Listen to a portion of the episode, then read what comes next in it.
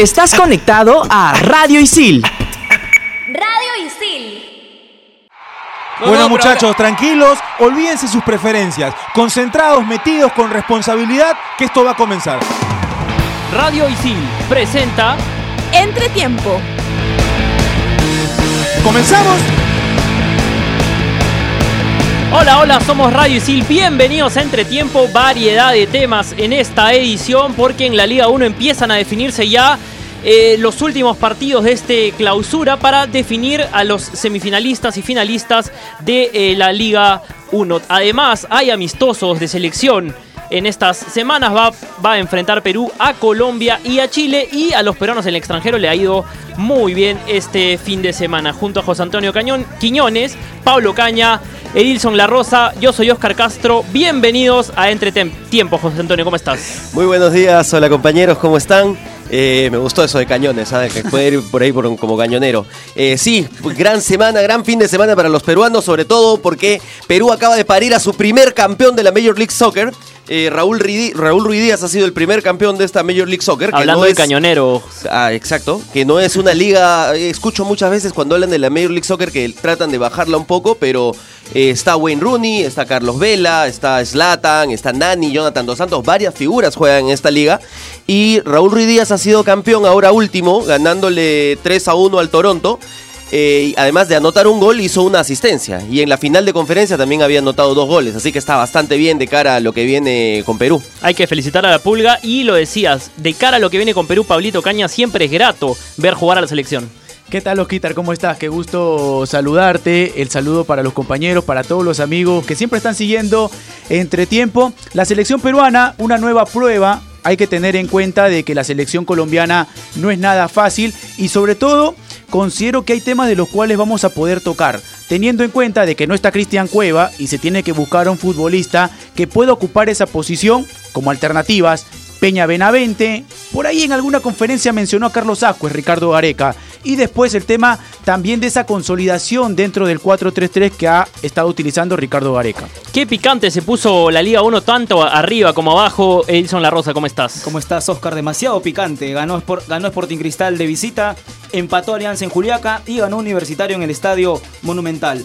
Alianza Lima a un puntero por la diferencia de goles con 28 puntos. 29 puntos, Universitario lo persigue ahí nomás, iguala también 29 puntos y Sporting Cristal con 28. Por ahí también se acerca Sport Huancayo, así que cuidado con ese rival. Quiero recordarle a toda la gente que nos pueden escuchar en Spotify, simplemente tienen que ingresar al podcast de Radio Isil y escuchar entre tiempo. Tenemos muchísimos temas para tocar, vamos a empezar con la selección y para ello eh, vamos a escuchar lo que ha sido la voz del hincha, porque queremos escuchar a la gente, queremos escuchar su opinión y ellos opinaron acerca de quién debe reemplazar a Cristian Cueva ante Colombia.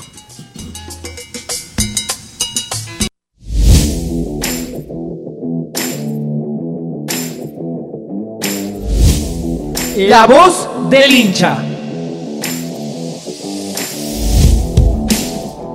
Muchas gracias muchachos por el pase y bienvenidos a una secuencia más de La Voz del Hincha. La pregunta de la semana es, ¿quién debe ser el reemplazante de Cristian Cueva ante Colombia? Conoceremos las diferentes opiniones de los alumnos de ISIL. Todo esto y mucho más en La Voz del Hincha. Hola, ¿cuál es tu nombre? Alan. Hola Alan, ¿quién debe ser el reemplazante de Cristian Cueva ante Colombia? Creo que el reemplazante de Cristian Cueva ante Colombia debe ser Sergio Peña, ya que viene teniendo regularidad en su equipo, en el Emen de Holanda, y también contribuye con los goles y es titular indiscutible ¿no? en el equipo holandés. Así que para mí debe ser Sergio Peña, el reemplazante de Cristian Cueva, que no viene teniendo un buen desempeño eh, futbolísticamente. Ahorita está entrenando a Vallejo y no tiene regularidad futbolística como para ser titular, y ahora, como vemos, no ha sido convocado para, la, para los partidos ante Perú y Chile, ante Colombia y Chile, perdón. Hola, estamos aquí con con Rodrigo Díaz de las Casas. Hola Rodrigo, ¿quién debe ser el reemplazante de Cristian Cueva ante Colombia?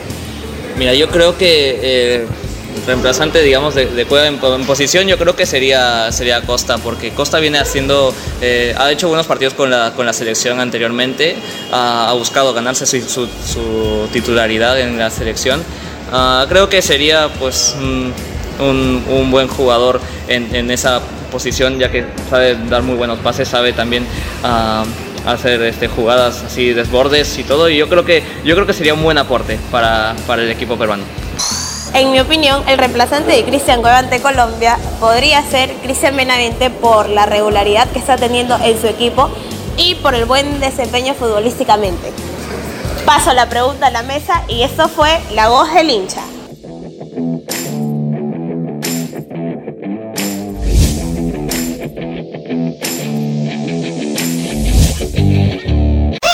Radio Isil. Estás conectado a Radio Isil. Escuchábamos la voz del hincha acerca de quién debería ser el reemplazante de Cristian Cueva ante Colombia y escuchábamos algunos nombres como Benavente, Ascuez, Costa. Eh, esta opción abre un abanico de posibilidades, ¿no? Porque si bien puede ser un cambio nominal, también puede ser un cambio de esquema el que eh, formule Ricardo Barica, compañeros. Si hablamos del cambio de esquema, tendríamos que mencionar el 4-3-3, ¿no? Con un Pedro Aquino que ha sido convocado, con un Josimario Tun recuperado y teniendo a Renato Tapia, digamos, como volante de recuperación. Pero si hablamos netamente de un futbolista que podría reemplazar en el 4-2-3-1 a Cristian Cueva, está el nombre de Sergio Peña, el nombre de Cristian Benavente. Y en conferencia de prensa mencionaba Ricardo Gareca el nombre de Carlos Ascuez. Personalmente considero que las características de un futbolista para que pueda ocupar esa posición no son tantas las de Carlos Ascuez, más sí la de Peña, como viene desarrollando en su equipo, y también las de Benavente. Para mí no me parece ninguno parecido a Cueva, para mí.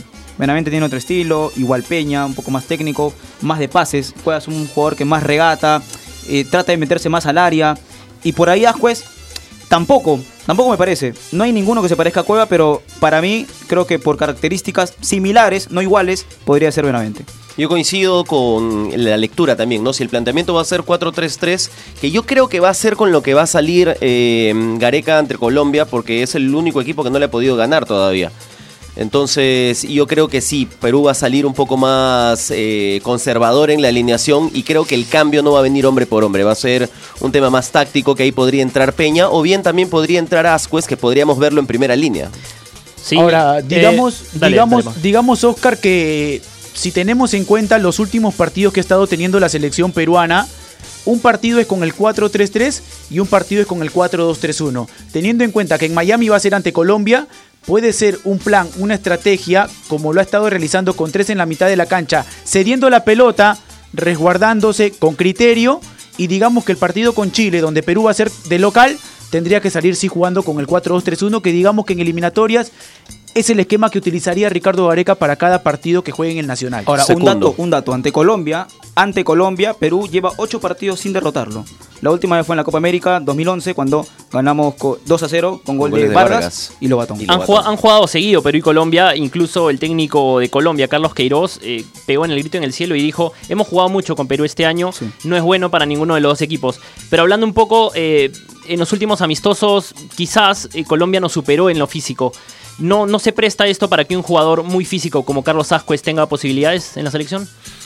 Con Ah. tres en el medio me gustaría verlo a Carlos Ascuez, pero de enganche, de 10, dentro de la función, de la responsabilidad que normalmente suele asumir Cristian Cueva, sí siento que le puede costar. Porque las características de Ascuez es un futbolista que pisa muy bien el área, que digamos que en la mitad de la cancha termina siendo un buen complemento para el volante de recuperación. Pero siento que en esa función de ser el que improvise, el que en determinados momentos sea ese complemento de Yotun, al quien Yotun tenga que buscarlo constantemente, sí siento que le puede costar. Tú apuestas por un cambio de esquema. No, yo apuesto porque se pruebe a un futbolista que podría ser Benavente, Ser- Sergio Peña. Personalmente me gustaría que sea Sergio Peña. Perfecto. Eddie. Bueno, yo creo Benavente, ¿no? Sostengo mi opinión. Creo que Benavente, más allá de los números que estaba alcanzando en, en Francia, Hizo, dio un pase gol esta semana. dio un pase gol, pero sí. también tiene más asistencias en lo que va de la, la Liga 1 de Francia. Y yo creo que eh, Benavente es el que más se parece, como dice bien Pablo. Es complicado que, que alguien reemplace a Cueva en esa función detrás de los dos delanteros y que busque el pase de Yosimario Tun. Pero yo creo que Benavente por ahí podría cumplir bien esa labor y, y pod- podría darle otras características, ¿no? Otras caracter- características a diferencia de Cristian Cueva. Yo creo que estos son los partidos en los que hay que ensayar un poco y me parece que sería bueno ver a Ascuez como enganche, ¿no? Ascuez al final, si bien tiene recuperación, tiene también muy buen pase y tiene regate. O sea, quienes lo han visto, tienes, tiene, es, es duro, es un jugador muy estable, pero también tiene cintura. Yo diría que de los tres, el que menos se acerca por características a ocupar netamente la posición de enganche es Carlos Ascuez. Es Ascuez, sí. Te diría eso. Asco ha jugado hasta de central, ¿ah? recuerden. O sea, puede, puede jugar en esa posición y seguramente lo puede probar Ricardo Gareca, pero dentro del análisis que uno puede realizar de lo que te puede ofrecer Carlos Ascuez en esa posición, yo siento que tres en el medio con Carlos Ascuez de volante interior por derecha sería más productivo. Me gustaría así ver más a Sergio Peña y a Benavente que digamos que sus características se acercan un poco más, no necesariamente a las de Cristian Cueva, pero sí al futbolista que puede ocupar esa posición de 10. Ahora, en general, ¿qué les gustaría ver en este, en este par de partidos amistosos, tanto ante Colombia, que se va a realizar en Miami, como frente a la selección chilena en Lima? A mí me gustaría mucho ver a Raúl Ruiz Díaz nuevamente. Ahorita que está con todo el envión anímico de haber campeonado, me gustaría verlo de 9 neto en alguno de estos partidos. O, ¿por qué no, probar con un 4-4-2 también, probar dos en punta y tener a Guerrero y a Ruiz Díaz juntos? Ahora es algo que Ricardo Gareca suele utilizar muchas veces cuando está Raúl Ruiz Díaz, ¿no? Digamos que una de las conclusiones a las cuales terminamos llegando después de ver el desenvolvimiento de Raúl Ruiz Díaz como único 9 es que finalmente en la selección peruana se le termina acomodando para que pueda ingresar a acompañar al delantero antes de que pueda jugar como único punta.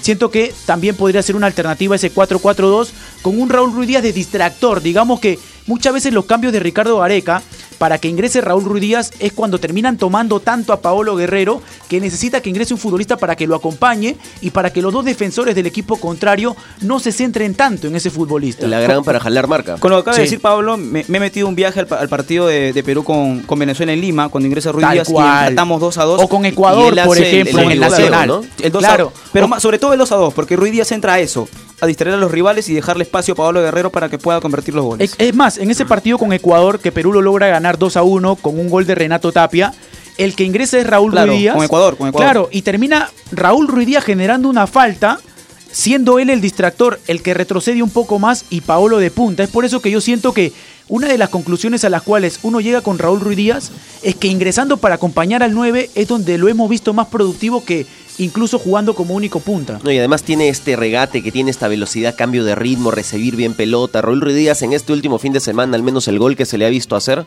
el último ya con el 3 a 0, con todo el equipo entregado, ha sido superar a un defensa central que tenía por lo menos unos 25 centímetros más que él. Sí. Y ni que decir de contextura física, ¿no? Y lo ha bordeado, se ha ido por atrás, le ha ganado la pelota y le ha metido un golazo de sombrerito. Además que tiene buen regate fuera del área, lo hizo en la semifinal, también en los cuartos eh, de esta Copa de, de Estados Unidos. Y luego eso no hay, no hay demasiadas dudas ya en el 11, ¿no? Eh, la línea defensiva se va, se va manteniendo. sí, eh, de mitad de cancha para adelante, bueno, más allá de esta duda de Cristian Cueva.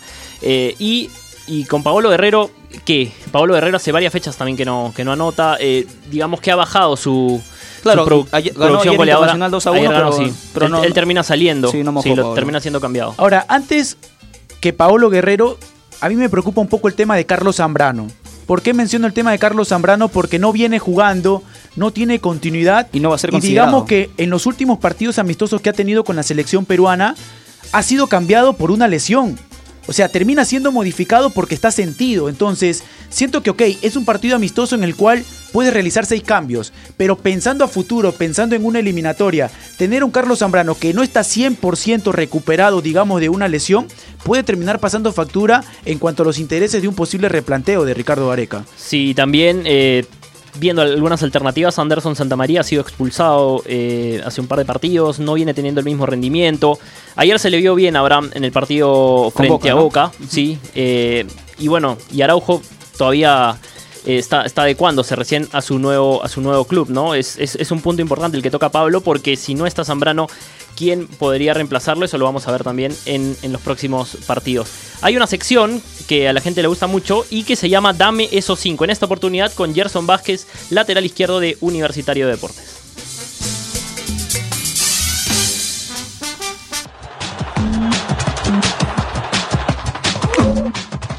Dame esos cinco.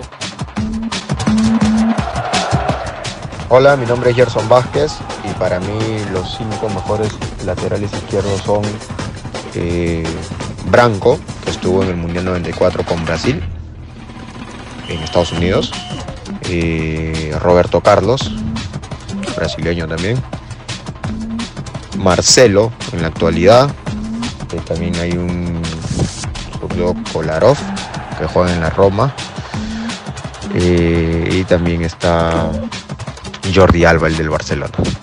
Esos son mis, mis laterales izquierdos eh, elegibles.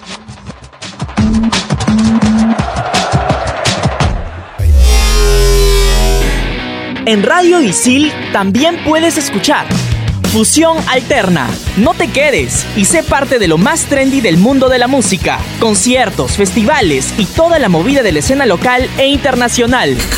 Fusión Alterna. Búscanos en Spotify como Radio Isil.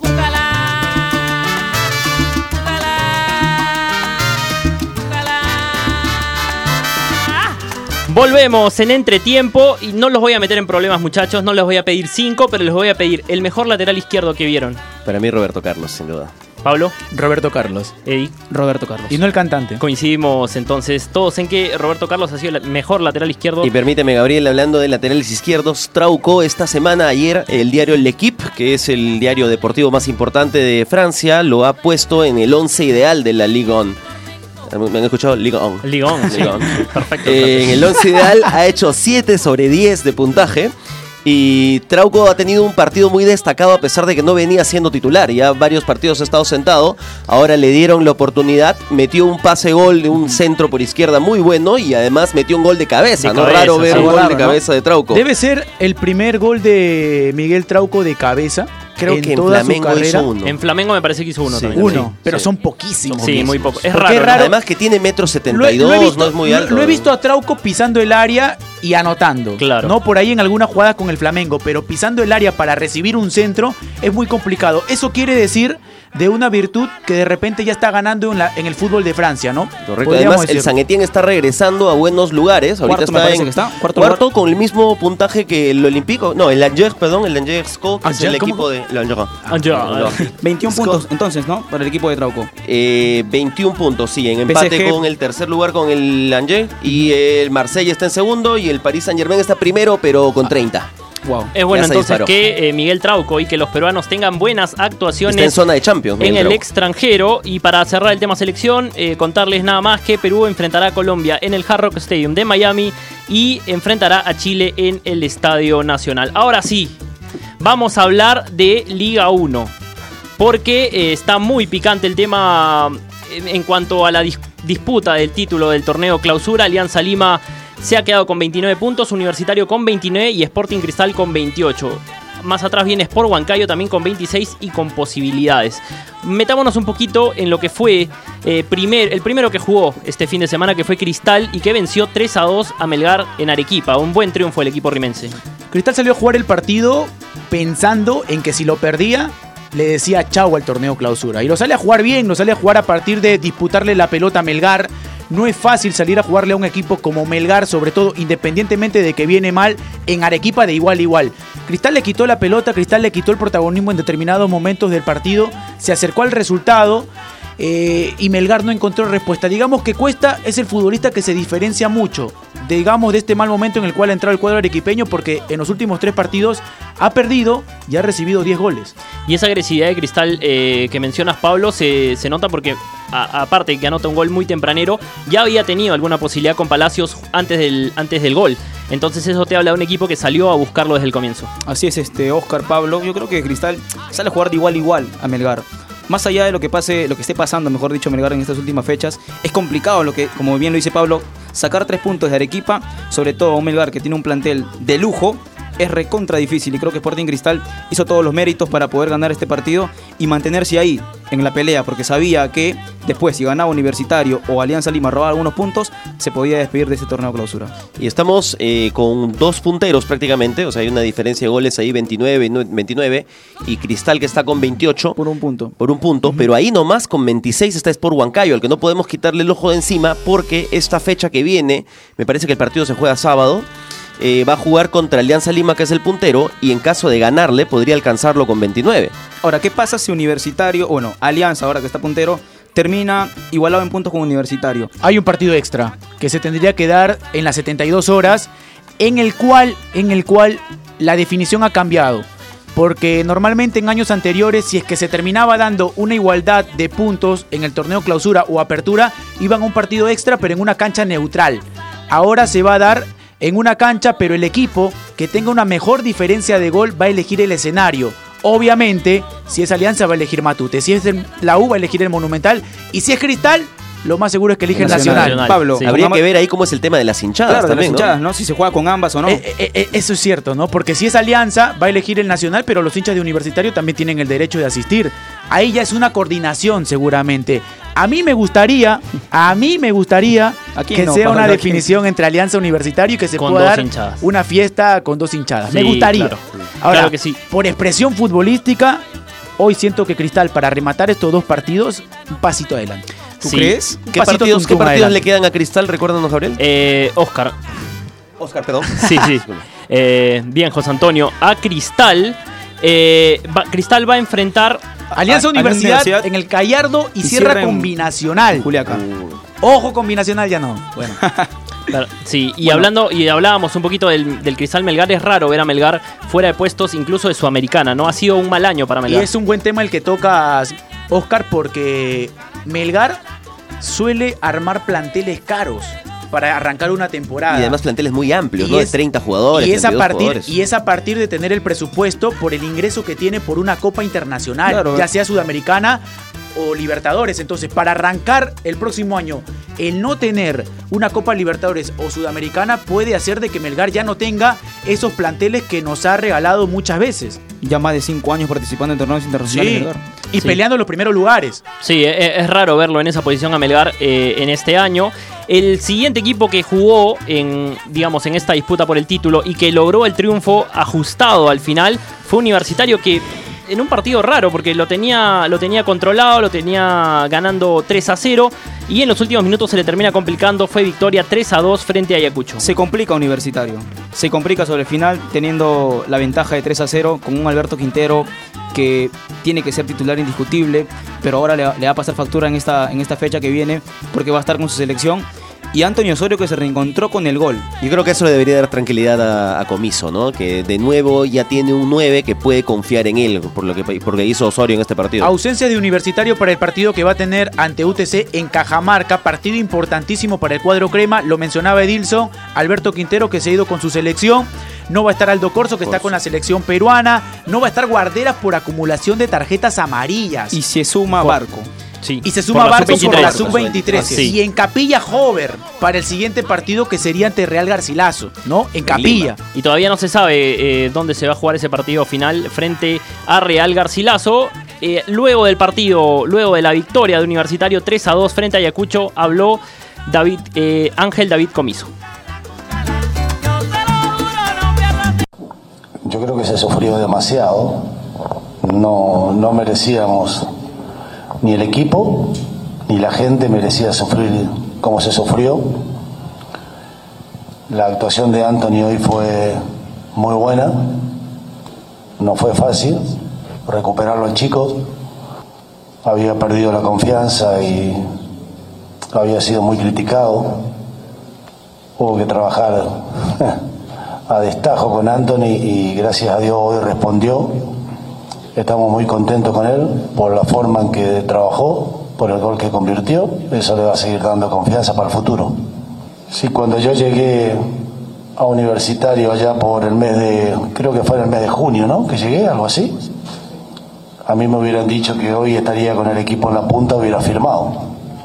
Porque el equipo, cuando yo lo agarré, estaba decimosegundo y con 27 goles en contra. Si a mí me hubieran dicho aquella vez que yo hubiera estado hoy y me encontraba en esta situación, seguramente lo hubiera firmado. O quizás nadie lo hubiera pensado en aquella época.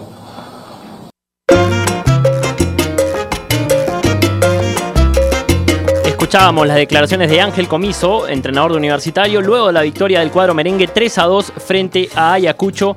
Y en Puno se jugó un partido interesante entre Binacional y Alianza Lima. Eh, Si antes del partido de- le decían a un hincha de Alianza que el partido iba a terminar empatado, yo creo que firmaba.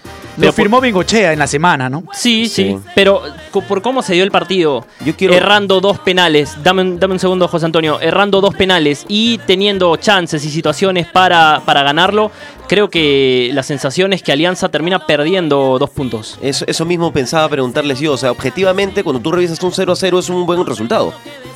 Pero sigue en siendo un buen resultado y en, y en Juliaca, claro. Juliaca. Pero si, si el 0-0 implica que has perdido dos penales, que has malogrado dos penales, sigue siendo un buen resultado. Sí. Para mí también, para mí también. Sobre Para todo Alianza Lima, independientemente de esos dos penales, el empate es un resultadazo.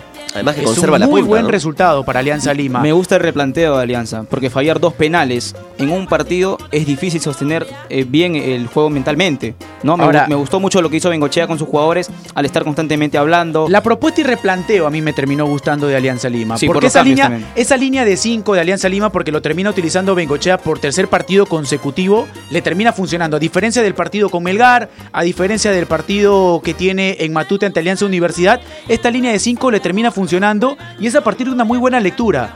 Porque lo que evitaba Pablo Bengochea era de que Aguilar, que estaba jugando por derecha, siempre quede en el duelo individual con Polar. Si eso se daba, Polar por el talento que tiene y por como vimos el partido, lo terminaba superando a Aguilar. claro. Pero inmediatamente salía el stopper por derecha que era Riojas, Riojas, iban dos a la marca y era muy difícil de que Polar pueda progresar más en el ataque. Igual pasaba por el sector izquierdo porque lo termina arrancando Vergara. Un apunte de Binacional. A mí no me terminó agradando el tema de la propuesta de Mosquera porque Binacional, ¿cómo afrontaba los partidos en Juliaca? Un equipo que te tocaba muy bien la pelota, que te movía de izquierda a derecha, que trataba de encontrar los espacios y si habían equipos que le plantaban no sé, cinco defensas y por ahí dos líneas de cuatro, siempre el equipo de Juliaca terminaba encontrando los espacios. En esta oportunidad no fue así y terminó jugando con balones aéreos. Y lo que es bastante rescatable también del planteamiento de Bencolchea ha sido la forma en que ha ordenado a sus laterales, por derecha me parece que estuvo Cachito y por izquierda Felucho, a que ayuden en la marca. Esto evitó que los laterales de Binacional se manden y casi Peluche y. Manzaneda. Sí, Manzaneda. hizo- Felucho y sí, Manzanera, perdón. Eh, eso evitó que los laterales de, de Binacional salgan con mayor libertad, ¿no? Sí, bueno, lo de Alianza, a ver, le han cobrado 11 penales en el año, ha anotado 7 goles y ha fallado 4. Ahora, eh, lo que veníamos hablando antes de entrar a cabina, ¿no? El tema de Balboa, que había pedido la pelota, porque él hace la señal, él agarra la pelota. Cuando termina fabricando esa falta, él agarra la pelota y clarito se ve cuando lo enfocan que él hace la seña de que él lo quería Claro. patear.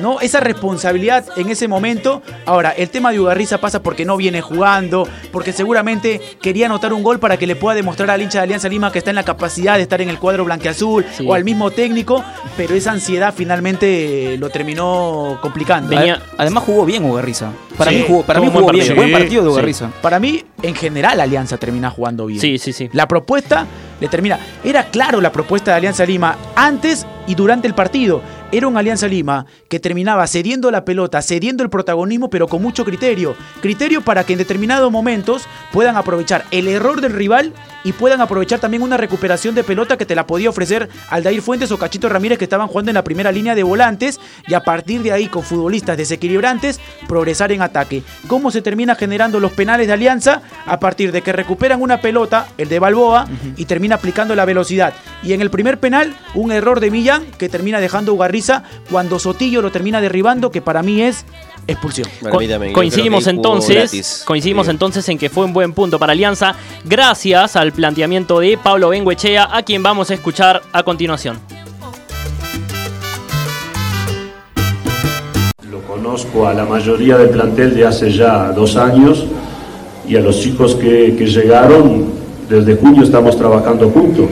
La meta siempre es intentar dar el máximo, a pesar de, de ser conscientes que la altura es una realidad, teníamos que, que hacer un esfuerzo enorme y superar. Es un partido difícil de explicar porque, bueno, el rival tuvo ocasiones de gol, remató muchas veces al arco. Nosotros tuvimos algunas ocasiones claras también y el partido terminó con 0 a 0. Eh, nosotros, si bien siempre uno quiere sumar tres puntos, antes del partido sabíamos que sumar un punto era muy importante para nosotros porque seguimos en esa primera posición que deseamos tanto estar.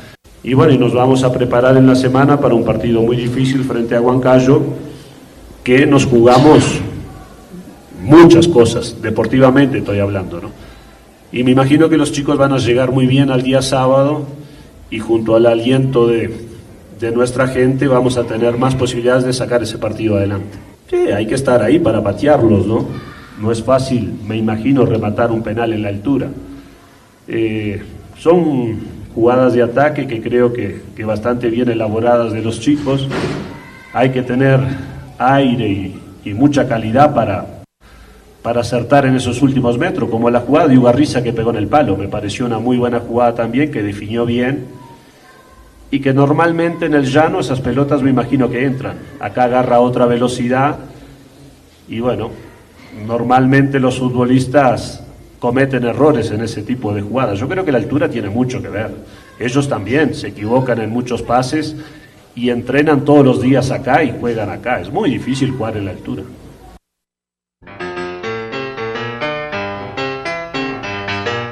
Ahí estaban las declaraciones de Pablo Benguechea, José Una Antonio. chiquita, Oscar. eh, Alianza Lima no dejaba su arco en cero desde hacía siete fechas, el 22 de septiembre, cuando le ganó 1 a 0 al Real, al Real Garcilaso en Matute.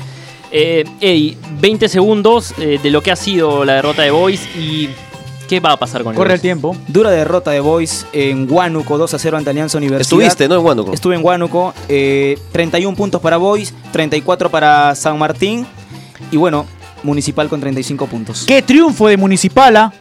Qué par de triunfos, porque ya dos, dos, dos fechas seguidas. ganó Y- Municipal, ganó y- San Martín, y ganó San Boys. Martín. Y ganó San Martín. Qué triunfo de San Martín. ¿ah? Ahora, el tema de la permanencia, Oscar, compañeros, pasa porque te encuentras con Sport Boys, por lo que significa, porque juegan el Callao y siempre ir al Callao es bonito, sobre todo a ver fútbol, con la salsa, con la comida. San Martín, que es un club serio, que para mí no debería descender, por lo que ha venido demostrando año tras año. Por lo que aporta al fútbol peruano. Exacto, y después viene Municipal, que es un equipo con tradición, ¿no? De los Mucha tres historia. sale uno.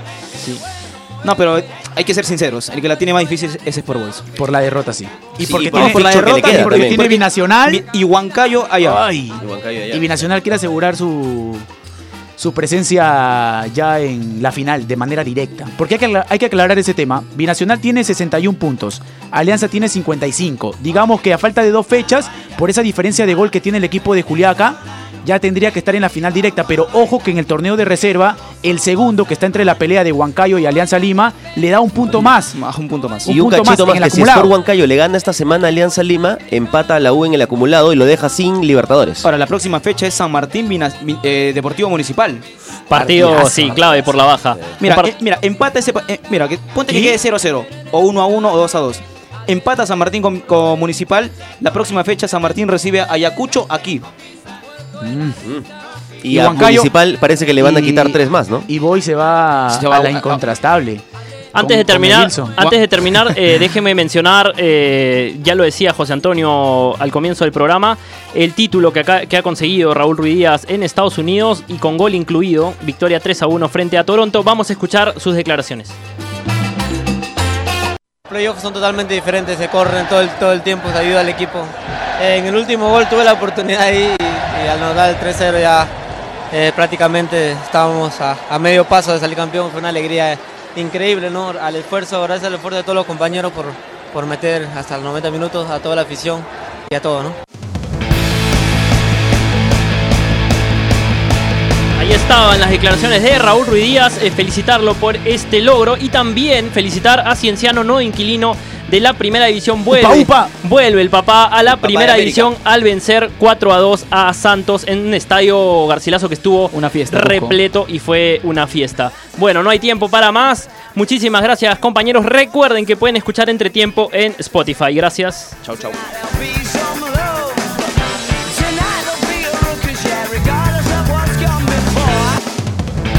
Radio Isil presentó Entretiempo.